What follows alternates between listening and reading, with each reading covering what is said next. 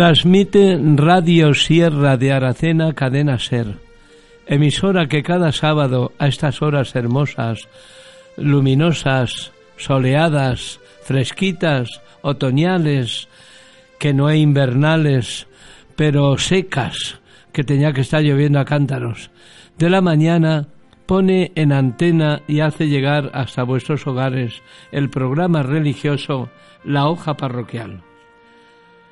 La Hoja Parroquial es un programa de la Iglesia Católica que desde Aracena y desde la sierra que lleva su precioso nombre, Sierra de Aracena y Picos de Aroche, camina hacia la casa de Dios, con Cristo muerto y resucitado, y de la mano de la mejor madre, la que para nosotros es mayor dolor coronada en su iglesia prioral del Castillo y reina de los ángeles coronada en su peña de Arias Montano, en su alájar fuente pura, y pastora divina de las almas, de todas sus ovejas, que tras su callado queremos arribar a las verdes praderas del reino de los cielos.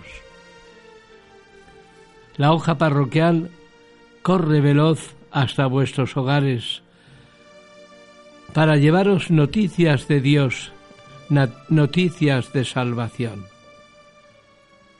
que nos vienen muy bien a todos. Mónica Sánchez en control y Longino Sabengozar Muñoz en el micro somos los instrumentos de los que Dios se sirve un sábado más, el último sábado del mes de octubre, y un domingo más, el último domingo, 26 y 27, para dar vida y hacer historia de este nuevo programa de la hoja parroquial. Dios se sirve de los dos, de Mónica y de mí. Y a través de los dos le da vida al programa y un programa que pasado ya será historia. La hoja parroquial, como hace todos los sábados, está llamando a vuestra puerta con los nudillos de los dedos de sus manos pidiéndoos permiso. ¿Se puede entrar?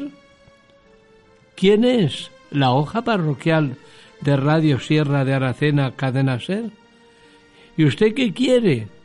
Iluminar el diálogo familiar que a estas horas tenéis con la palabra de Dios, con la luz del Evangelio y con la palabra de la Iglesia. ¿Me permiten ustedes entrar? La familia se lo está pensando. Que le permiten entrar, iluminará con su opinión y con su palabra. que no le permiten entrar, pues seguirá su camino y punto en paz. Queridos amigos, un sábado más con vosotros, la hoja parroquial.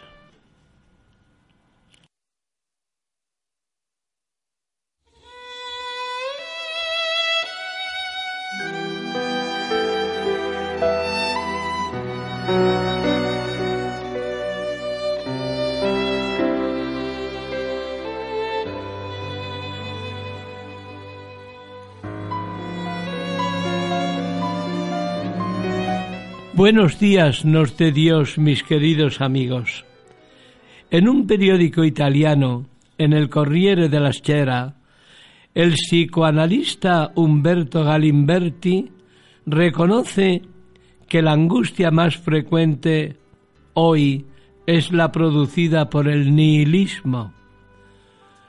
Cuando empezó a trabajar este hombre en el 1979, la mayoría de los problemas que él trataba tenían un trasfondo emocional, sentimental y sexual. Mientras que ahora los pacientes que él trata, dice, tienen que ver con el vacío de sentido.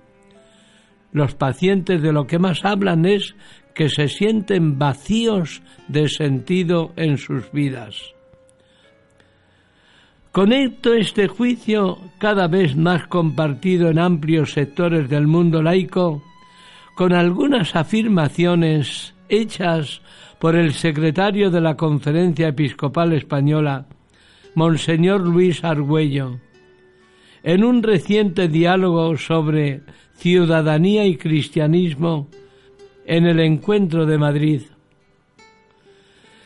Tras reconocer la caída de muchas certezas compartidas y heredadas de la tradición cristiana, han caído muchas certezas compartidas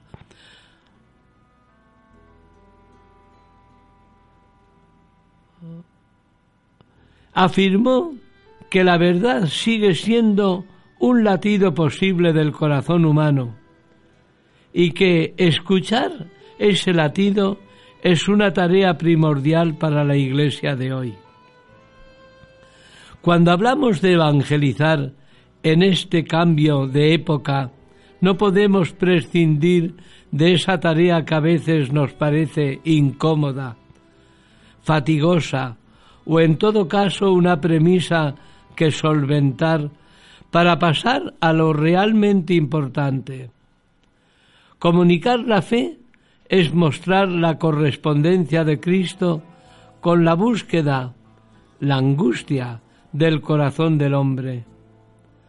Monseñor Argüello subrayó que lo fundamental es recuperar la relación entre gracia y libertad e insistió en que la forma de ofrecer al Señor tiene que venir coloreada por el predominio de la gracia de Dios en nuestra vida.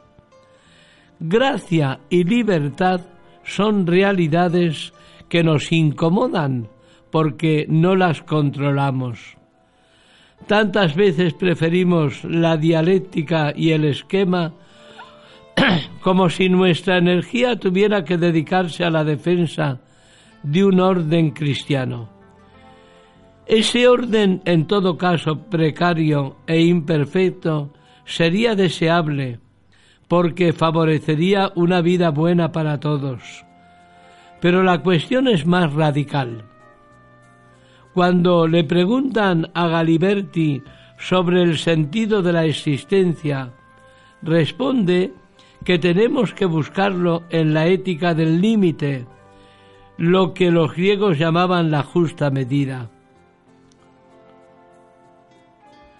Lo que requiere el vacío de sentido de nuestros contemporáneos no es una justa medida, ni siquiera la de los llamados valores cristianos, no, ni mucho menos. Requiere el abrazo del infinito hecho carne, el único que puede responder a su sed de felicidad, justicia y de verdad. Un mundo que cree no espera ya nada del cristianismo.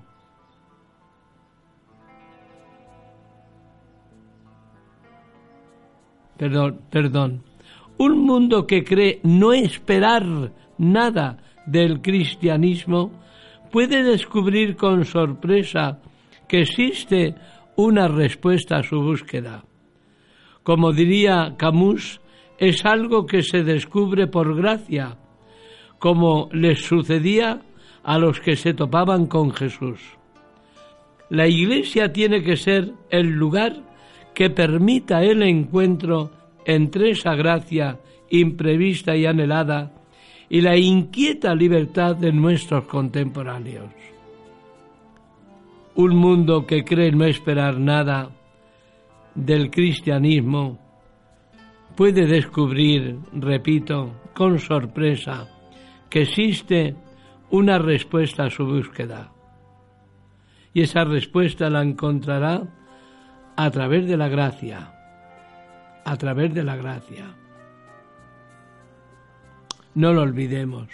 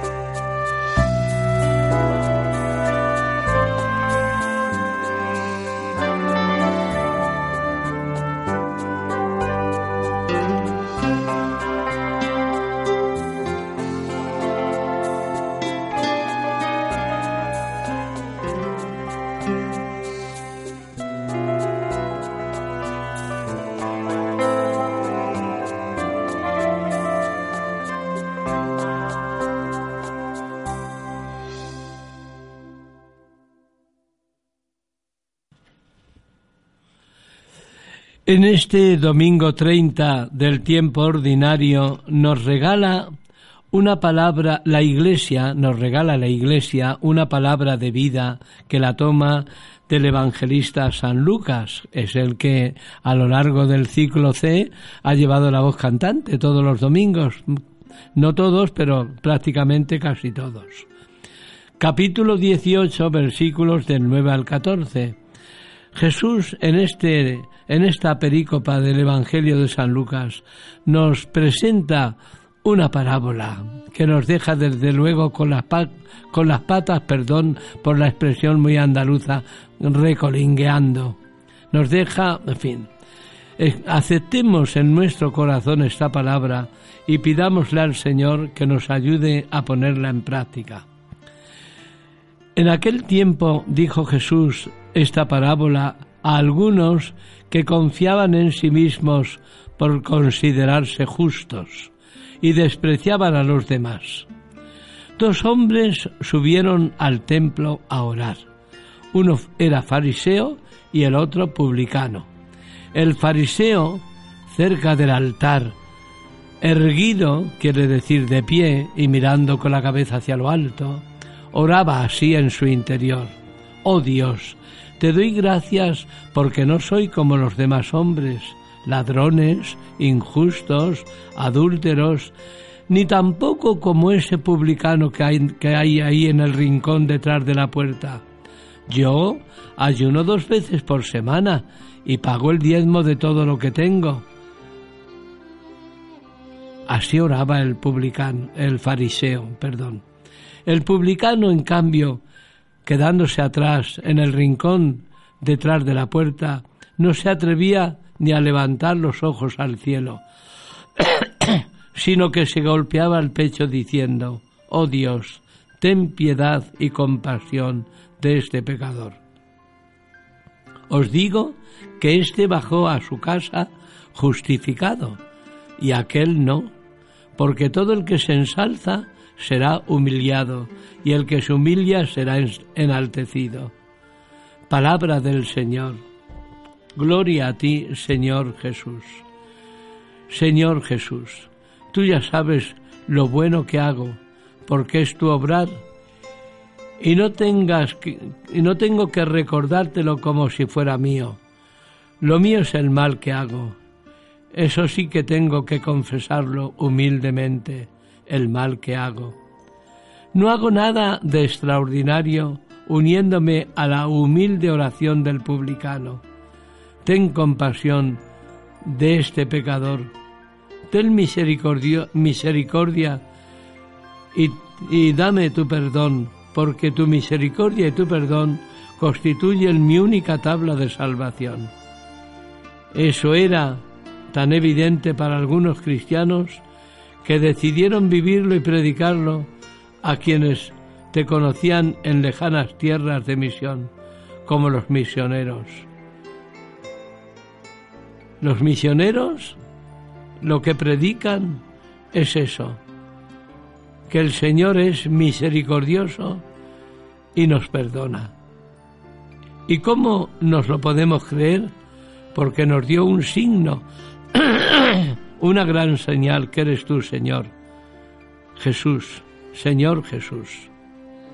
Gracias, Señor.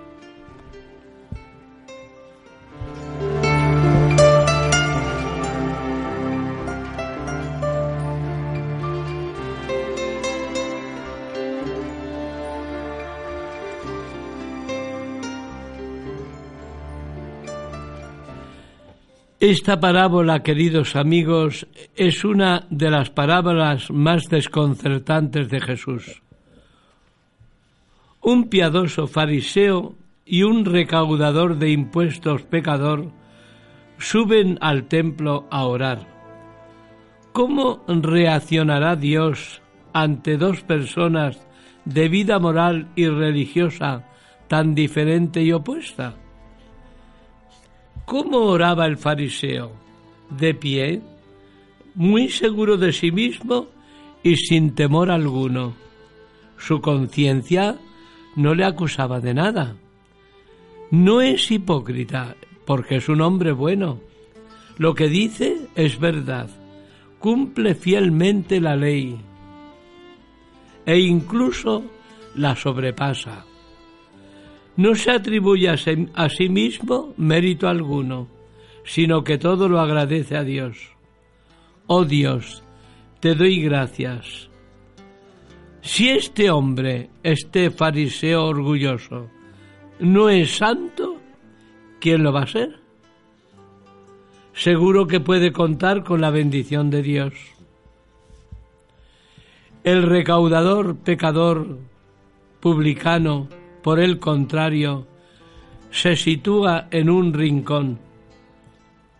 No se siente cómodo en aquel lugar santo, en el templo. El templo no es su sitio. Su sitio es la mesa de los telonios, de los impuestos, porque el que anda con dinero se quema. Ni siquiera se atreve a levantar los ojos del suelo se golpea el pecho y reconoce su pecado.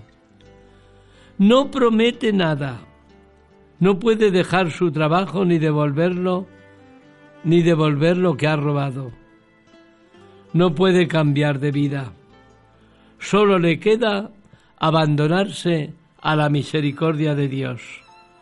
Oh Dios, dice, ten compasión de mí que soy un pobre pecador. Nadie querría estar en su lugar. Dios no puede aprobar su conducta. Vamos, eso piensa él. El pobrecillo humillado, dándose con la frente en el suelo. De pronto Jesús concluye su parábola con una afirmación desconcertante. Yo os digo que este recaudador bajó a su casa justificado y aquel fariseo orgulloso no. A los oyentes se le rompen todos los esquemas. ¿Cómo puede decir que Dios no reconoce al piadoso y por el contrario concede la gracia al pecador? ¿No está Jesús jugando con fuego? ¿Será verdad que al final lo decisivo no es la vida religiosa de uno, sino la misericordia insondable de Dios? Si es verdad lo que dice Jesús, ante Dios no hay seguridad para nadie, por muy santo que se crea. Todos hemos de recurrir a su misericordia. Cuando uno se siente bien consigo mismo, apela a su propia vida y no siente necesidad de más. Cuando uno se ve acusado por su conciencia y, sin capacidad para cambiar, solo siente necesidad de acogerse a la compasión de Dios y solo a la compasión de Dios.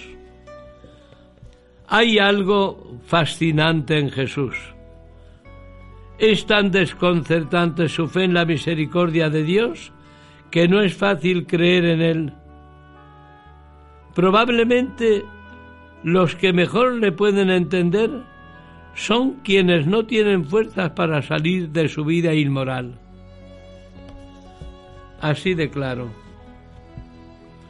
Son los que mejor lo pueden entender. La parábola de Jesús es conocida. Un fariseo y un recaudador de impuestos que suben al templo a orar. Más perfiles vamos a sacarle a esa parábola. Los dos comienzan su plegaria con la misma invocación. Oh Dios, oh Dios. Sin embargo, el contenido de la oración y sobre todo de su manera de vivir ante Dios es muy diferente. Desde el comienzo, Lucas nos ofrece su clave de lectura. Según él, pronunció esta parábola pensando en los que convencidos de ser justos, en, pensando en los que convencidos de que eran santos, dan por descontada su vida sagrada y condenan a los demás. Anda. Se consideran y dan por descontado que lo son santos. Y como ellos son santos y los demás no, pues desprecian a los demás. Otro, otro perfil, el fariseo ora erguido, de pie derecho, incluso sacando el pecho para adelante y la cabeza para arriba. Se siente seguro ante Dios. Cumple todo lo que pide la ley, todo lo hace bien. Le habla a Dios de sus ayunos, del pago de los diezmos y de los impuestos, pero no le dice nada a Dios de sus obras de caridad y de su compasión hacia los últimos. ¿No será porque este hombre no hace obras de, de caridad y no tiene compasión para con los últimos? Yo me parece que por ahí van los tiros. A este hombre le basta su vida religiosa. Y como él se cree, buenísimo, tela, tela marinera, buenísimo. Otro perfil, otro ribete. Este hombre, el fariseo, vive envuelto en la ilusión de la inocencia total. Yo soy un santo. Yo no soy como los demás hombres, ni siquiera como ese publicano que hay ahí detrás, dándose con la frente en el suelo. El recaudador, por su parte, ribetes para el caudador, recaudador. Entra en el templo, pero se queda atrás, en un rincón. No merece estar, he dicho antes, en aquel lugar sagrado, entre personas tan dignas y religiosas. ¿Cómo va a estar él entre, entre personas de esta catadura? No se atreve a levantar los ojos al cielo, hacia ese Dios grande e insondable. Se golpea el pecho, pues siente de verdad su pecado y la necesidad del perdón. Examina toda su vida y resulta que una vez hecho el examen no encuentra nada digno para poder ofrecérselo al Señor. Tampoco se atreve a, prometerle nada para el futuro. Sabe, en sana lógica y con mucho realismo, que su vida no cambiará gran cosa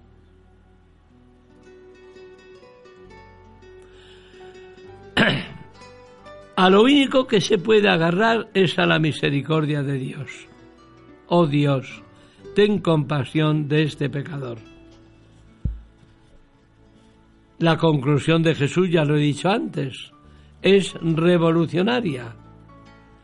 El publicano no ha podido presentar a Dios ningún mérito, pero ha hecho lo más importante, acogerse a su misericordia vuelve a casa transformado, bendecido, justificado por Dios.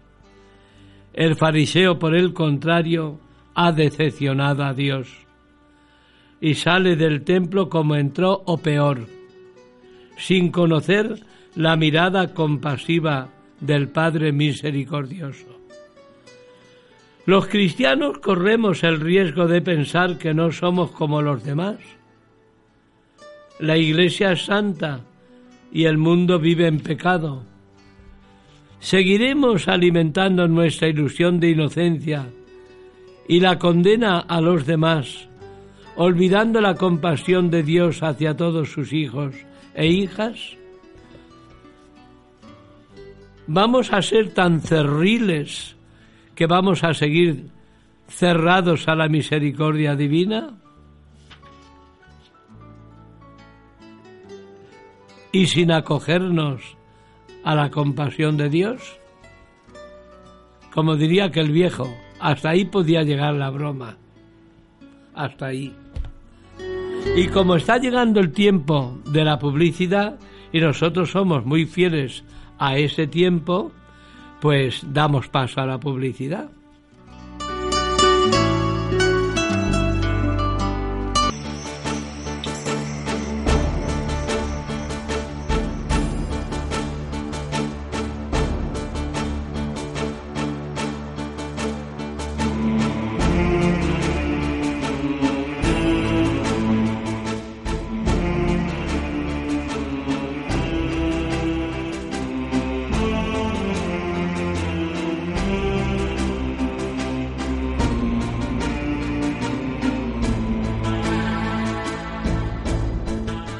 La, la sociedad moderna tiene tal poder sobre sus miembros que termina por someter a casi todos.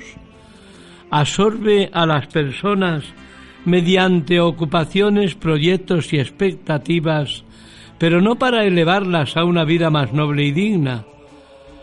Por lo general, el estilo de vida impuesto por la sociedad aparta a los individuos de lo esencial, impidiendo a no pocos llegar a ser ellos mismos. El resultado es deplorable. Las personas se van haciendo cada vez más indiferentes a lo importante de la vida. Apenas interesan las grandes cuestiones de la existencia.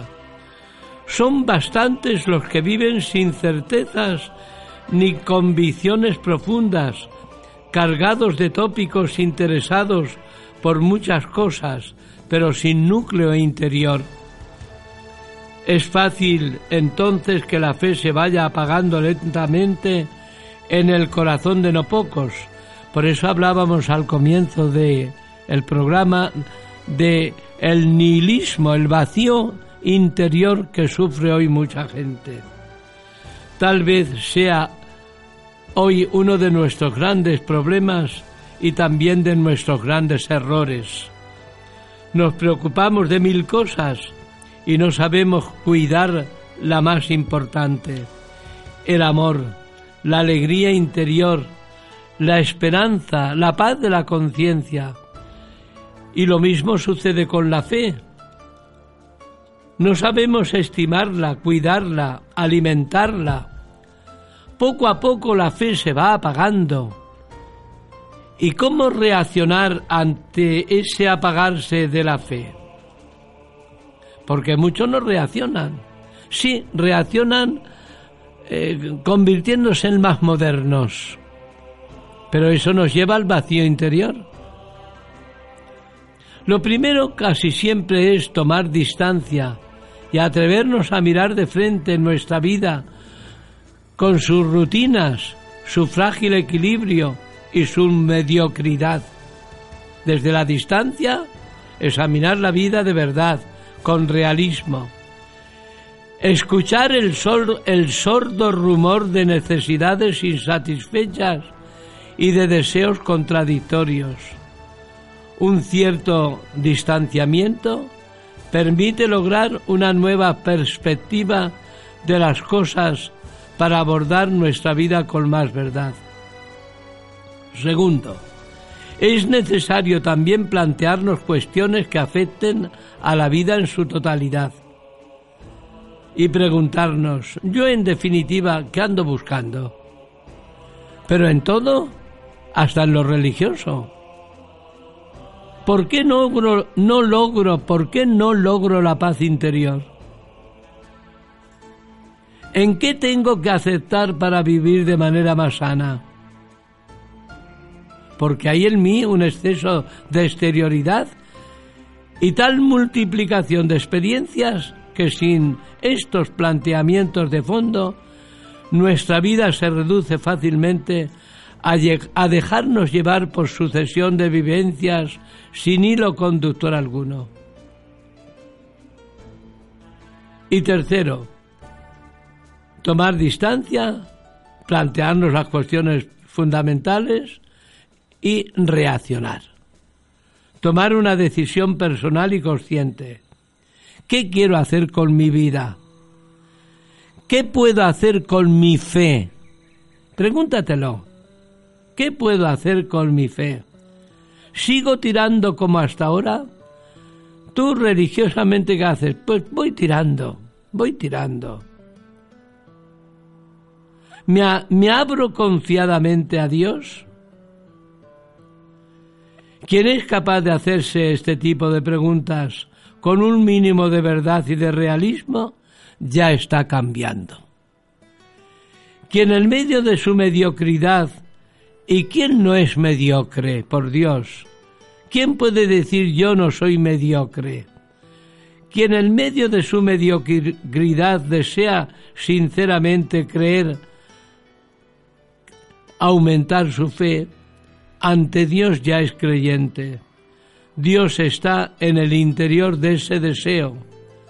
Hay situaciones en que no se puede hacer mucho más. Y hay que terminar como el publicano.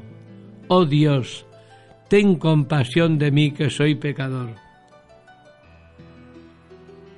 Dios, que ha modelado el corazón del humano, entiende y escucha esta oración. No lo olvidemos. Preciosa la parábola de este domingo.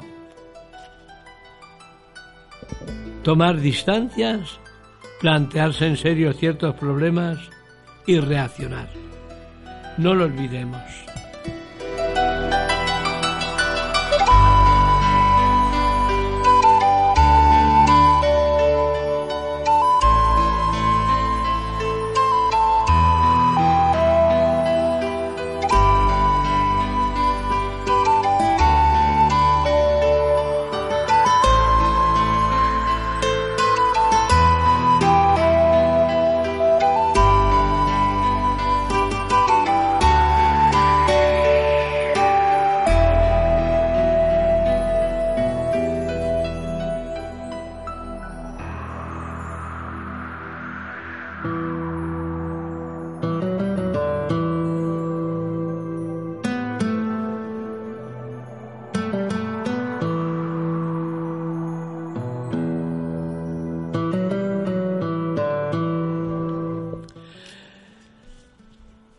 Hay ejemplos a lo largo de la historia que dejan a uno sorprendido.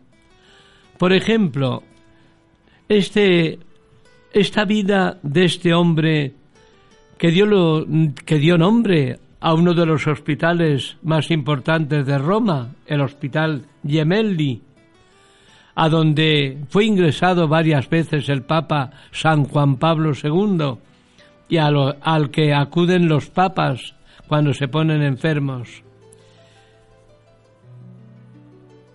Lo escribe este comentario José María Ballester Esquivias. Dice, mira voluntario, me estoy muriendo lejos de los míos. Se refiere al hombre de cuya vida voy a narrar varios rasgos. Mira, voluntario, me estoy muriendo lejos de los míos. Si estuviera aquí mi madre me daría un beso. ¿Me lo puedes dar tú?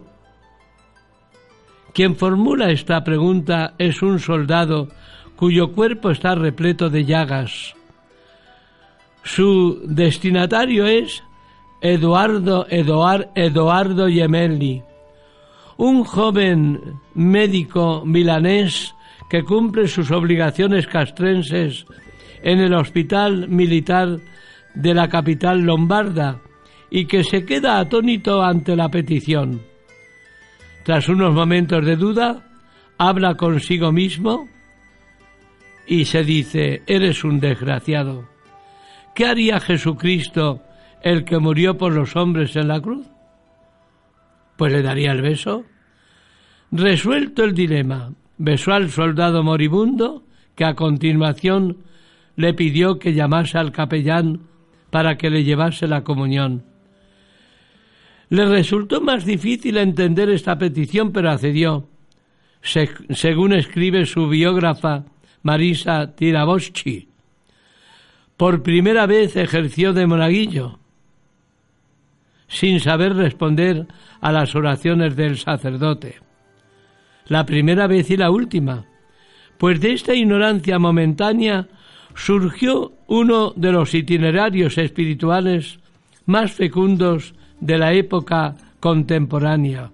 Si bien no se puede entender sin antes sumergirse en su procedencia intelectual. Eduardo Eduardo Gemelli había nacido en Milán el 18 de enero de 1878, hijo de un matrimonio de ideas garabaldianas. Su padre era masón, confeso. Cedía su piso para la celebración de reñidas y de, de tenidas de logia. Eduardo fue bautizado por tradición y matriculado en el Colegio Militar Longjonni, tal vez para mantenerle alejado de cualquier influencia clerical, tal vez para inculcarle el sentido del deber, indica María Stichko, otra de sus biógrafas. Sea como fuere, ambos objetivos fueron alcanzados. Además, en aquel colegio Eduardo entabló una amistad con Ludovico Necci, católico convencido, que sería decisivo en su acercamiento a la fe y se convertiría en uno de sus más estrechos colaboradores. Ambos, una vez terminada la educación secundaria, marcharon a Pavía para estudiar medicina, sin bien cada uno desarrollaba actividades extraacadémicas bien distintas. Mientras Necci dedicaba mucho tiempo a la pastoral universitaria y a satisfacer sus inquietudes espirituales, Gemelli hacía lo propio frecuentando, entre otros, a Roberto Ardigó, uno de los principales exponentes del positivismo. El mérito de Necci consistió el no cejar en su empeño de preocuparse por la vida interior de su íntimo amigo Gemelli. Y lo hizo de forma de la forma que más podía interesar a Gemelli, la de las ciencias. Sin ir más lejos, le pone en contacto con un sacerdote de apellido Ballerini, que le presta el tratado de psicología escrito por el cardenal belga Mircher Mercier, el cardenal Mercier. También le presenta a Monseñor Pietro Maffi, astrónomo y futuro arzobispo de Pisa. Maffi pronto percibió en Gemelli algo que iba más allá de los astros. No es un mensaje preciso de fe, pero algo que debilita en su mente la antítesis ciencia y religión, dice Monseñor Maffi. En esa situación intelectual se encontraba Eduardo Gemelli al dejar Pavía tras haber leído su tesis sobre la anatomía y la embriología de la hipófisis y volver a Milán para cumplir el servicio militar. Por lo tanto, el episodio del moribundo es la culminación de un paulatino proceso y el momento a partir del cual Gemelli acoge definitivamente a Dios en su alma y sin tardar. El 9 de abril del 1903 se había nacido en el 78 25 años, cuando tenía 25 años, el jueves santo, recibe la primera comunión en la Basílica de San Ambrosio y decide abrazar la vida religiosa con 25 años. Dada su formación, lo lógico hubiera sido que hubiese ingresado en la compañía de Jesús, se hubiese hecho jesuita o dominico. Y él mismo explicó que tan fuerte era su amor por San Francisco que se decantó por la orden de frailes menores, por los franciscanos, y se hizo franciscano. El 17 de julio de ese mismo año, 1903, recibió el hábito de terciario franciscano y por si acaso decide entrar en el noviciado franciscano de rezato, sin anunciar a su familia, sin decirle a sus padres que eran masones, el rumbo que ha tomado su vida, sabiendo que no aceptarían llegándose a hablar de un intento de secuestro. Intentaron secuestrarlo para que no entrase en la vida religiosa. Acertó Cinco años después sus padres, cinco años después sus padres, cuando fue ordenado sacerdote, no asistieron. No asistieron.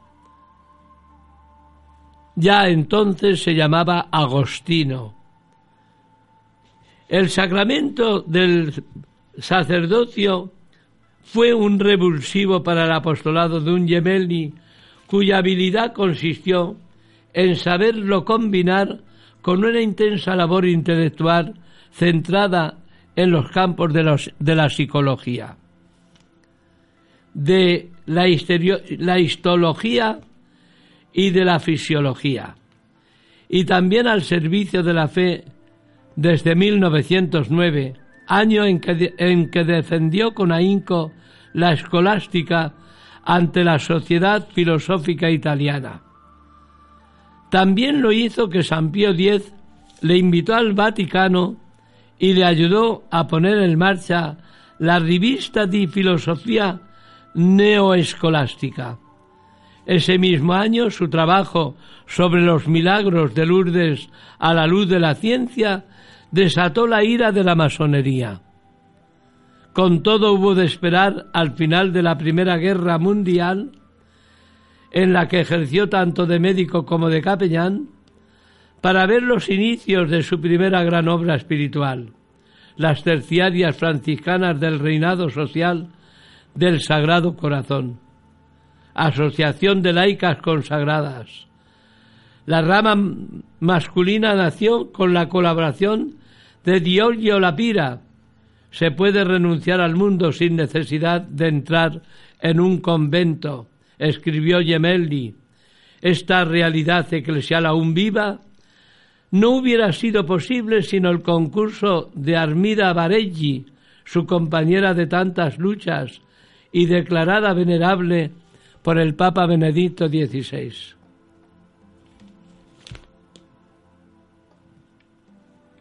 Gemelli lucha por la defensa de los judíos y se expone se expone ante las autoridades en cuestión defendiéndolo. Y Emeldi, tengo que cortar porque se me acaba el tiempo, es un gran hombre que supo conjugar ciencia y fe, y no solamente conjugarla, sino llevarla a la práctica que eso es lo importante.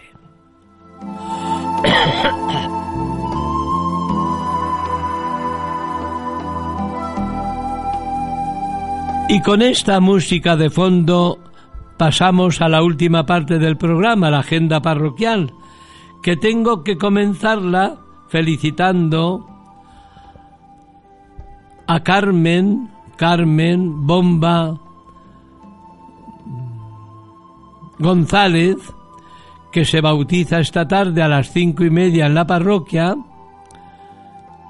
Por cierto, que si me está escuchando mi sacristán Manolo el programa, que se me ha olvidado Manolo decírtelo, esta tarde tenemos un bautizo a las cinco y media en la parroquia. A las cinco tiene que estar ya la parroquia abierta. Bueno, se bautiza Carmen, hija de Raúl y de Concepción. Raúl de Aracena, Concepción de Galaroza, de la Nava, pero se ha criado en Galaroza.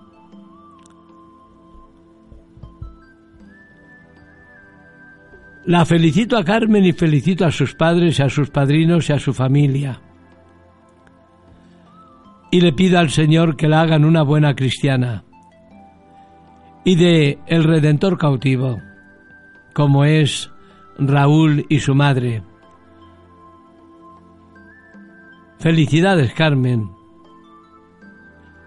Vas a ser cristiana hija de Dios y tus padres van a regar la semilla de tu fe para que crezca. También quiero deciros que estamos en plena feria del jamón. Pasarse por las carmelitas porque han hecho muchos dulces. Las ventas están mal y los dulces les van a sobrar. Tanto los ausentes que habéis venido, bueno, los ausentes, los, los forasteros, los hermanos de otras comunidades que habéis venido a la feria y me estáis oyendo, como los hijos de Aracena, pasarse por las carmelitas, una cajita de dulces, de erizos, de pastas, de mm, cuentas del rosario, cuestan muy poco y a las carmelitas le hacemos un servicio que no se les queden ahí los dulces porque ¿qué van a hacer con ellos? ¿Echárselos a las gallinas que no tienen? Y podemos ayudarlas de una forma muy especial. Pasarse por las carmelitas, tocar al torno y junto a la puerta del torno está el cartel con los dulces que tienen. Todavía no han puesto los de Navidad. Pasarse por allí. Bien. Eh, también tengo que decir que tengo lotería de la parroquia, el 25.571, un décimo precioso. Si queréis un décimo, 23 euros, yo siempre llevo la lotería encima, porque para venderla, como dice mi hermana, hay que llevarla encima. También quiero deciros como noticia de la parroquia que el día 31 jueves, la víspera del Día de los Santos, la misa será en la parroquia y será el funeral, la misa funeral que vamos a ofrecer por nuestro querido obispo emérito, don Ignacio, don Ignacio Noguer Carmona. Día 31 jueves a las siete y media de la tarde en la parroquia. Porque ya estamos en el, desde el lunes pasado, estamos en el horario de invierno, ¿eh? Siete y media de la tarde. El jueves a las siete y media, el funeral de toda la parroquia. Invito a todos los movimientos de la parroquia. Las carmelitas nos acompañarán desde su convento, las hermanitas, las hermandades. Ay, perdón, se llama Rocío. Ay, hija mía, gracias por tu llamada. Yo decía, lo estoy diciendo mal. Lo estoy diciendo mal, Rocío, Rocío González. Bien, bueno, la, la, mamá de la niña, de Carmen, no se llama Concepción, se llama Rocío. ¿eh? Bueno, perdona, Rocío, por mi desliz. Bien, sigo con el funeral de don Ignacio a las hermandades, comunidades neocatecumenales, catequistas, movimientos de juventud, de padres de familia, eh, Cáritas, Manos Unidas, grupos de lectura creyente, niños, niñas, adolescentes, jóvenes y adultos. Fue obispo de todos y a muchos de vosotros os confirmó y permitió, ese fue el, el gran riesgo que superó, aceptó y superó el obispo, un servidor y don Manuel Guerra González, el señor alcalde. Permitirnos que terminásemos la parroquia. Él, él lo permitió y gracias a él que lo permitió y a don José, el actual obispo, que asumió su compromiso, la parroquia y a todos, a Dios, por Dios, gracias a Dios y a toda Aracena y a todos los amigos que nos han ayudado, la parroquia se terminó. Bien, jueves 31 a las siete y media de la tarde en la parroquia. El día 1 a las cuatro y media de la tarde, si el tiempo lo permite, saldremos rezando el rosario hasta el cementerio, desde la parroquia hasta el cementerio. Santo Rosario hasta el cementerio. Y luego la misa de la tarde del día 1, día de fiesta de precepto, día de fiesta de precepto, será en el Carmen, pero el rosario empieza a las cuatro y media de la parroquia, nos vamos al cementerio rezándolo y allí en el cementerio terminaremos como todos los años con la Santa Misa por nuestros difuntos, si el tiempo lo permite, que yo llevo aquí ya 35 años y el tiempo siempre lo ha permitido. Algún año durante la misa han caído algunas gotillas, pero nada más. Los difuntos quieren su misa en el cementerio. Y nosotros que los queremos mucho, que no hemos dejado de creerlos. Y ya en, el cementerio de la cena meto a mi padre y a mi madre. Digo esa misa Es que esa misa me sale del alma, todas, pero esa de un, de un modo especial. Estáis todos invitados. Ya el horario de misas del día 2, día de difuntos, pues lo diré el día 1. ¿eh? Bien. Ahora voy a felicitar, que me queda muy poco tiempo, a los que esta semana van a hacer, van a celebrar su fiesta onomástica, su santo. Hoy, el día 26, los albinos. Mañana, día 27, los evaristos, mi amigo Evaristo. Los Vicentes, Sabinas y Cristetas. El día 28 es la misa de San Judas Tadeo y San Simón. Como San Judas Tadeo está en el Carmen, la misa del lunes por la tarde será en el Carmen, ante San Judas Tadeo, al que le tiene mucha gente muchísima devoción. Felicito a los Simones y a los Judas Tadeo. El martes San Narciso y San Feliciano. Felicito a los Narcisos y a los Felicianos. El miércoles San Marcelo. San Marcelo. Felicito a los Marcelos, aunque hay otro Marcelo en enero. El día 31, San Jerónimo de Hermosilla, San Alonso Rodríguez. Los felicito también el día 31. El día 1 felicito a todos los santos, os felicito a todos. Y el día 2 de los difuntos ya diré felicito a todos los muertos que están gozando de Dios. Bien, que los santos cuyos nombres ostentáis os alcancen del Señor una vida con mucha salud. Felicito también a Agua Fría, que ayer, hoy y mañana celebran la fiesta de Cristo Rey, la fiesta de Cristo Rey. Mañana, perdón, hoy a las once y media es la función solemne y a las doce la procesión. Y mañana es la hora de tomar copas, encontrarse los, las familias, es el día de la familia. Bien, pues ya sabéis, hoy a las once y media la función religiosa con un viva muy fuerte a Cristo Rey felicitamos a Agua Fría. Bien, Creo que no se me ha quedado nada en el tintero. El bautizo, la lotería, el funeral de, de don Ignacio, la, la feria del jamón, que no se nos olvide. Mañana, así, mañana es el último rosario de campanilleros. Subimos a El Castillo a terminar el mes ante la Virgen, a los pies de la Virgen, rezando por nuestros misioneros, con un viva muy fuerte a los campanilleros. Despedimos este programa, no sin antes recordaros que esta noche cambian la hora. A las tres hay que echar el reloj para atrás, ganamos una hora, lo ponemos a las dos. Luego el último sábado de marzo perderemos la hora pero ahora, la ganamos y la disfrutamos. Así es que feliz feria del jamón, feliz día de Cristo Rey en agua fría, feliz felicidad a los que celebran su santo y hasta la semana que viene, si Dios quiere, y quiera Dios que el lunes que venga la, borrasca por el, Golfo de Cádiz. Feliz fin de semana.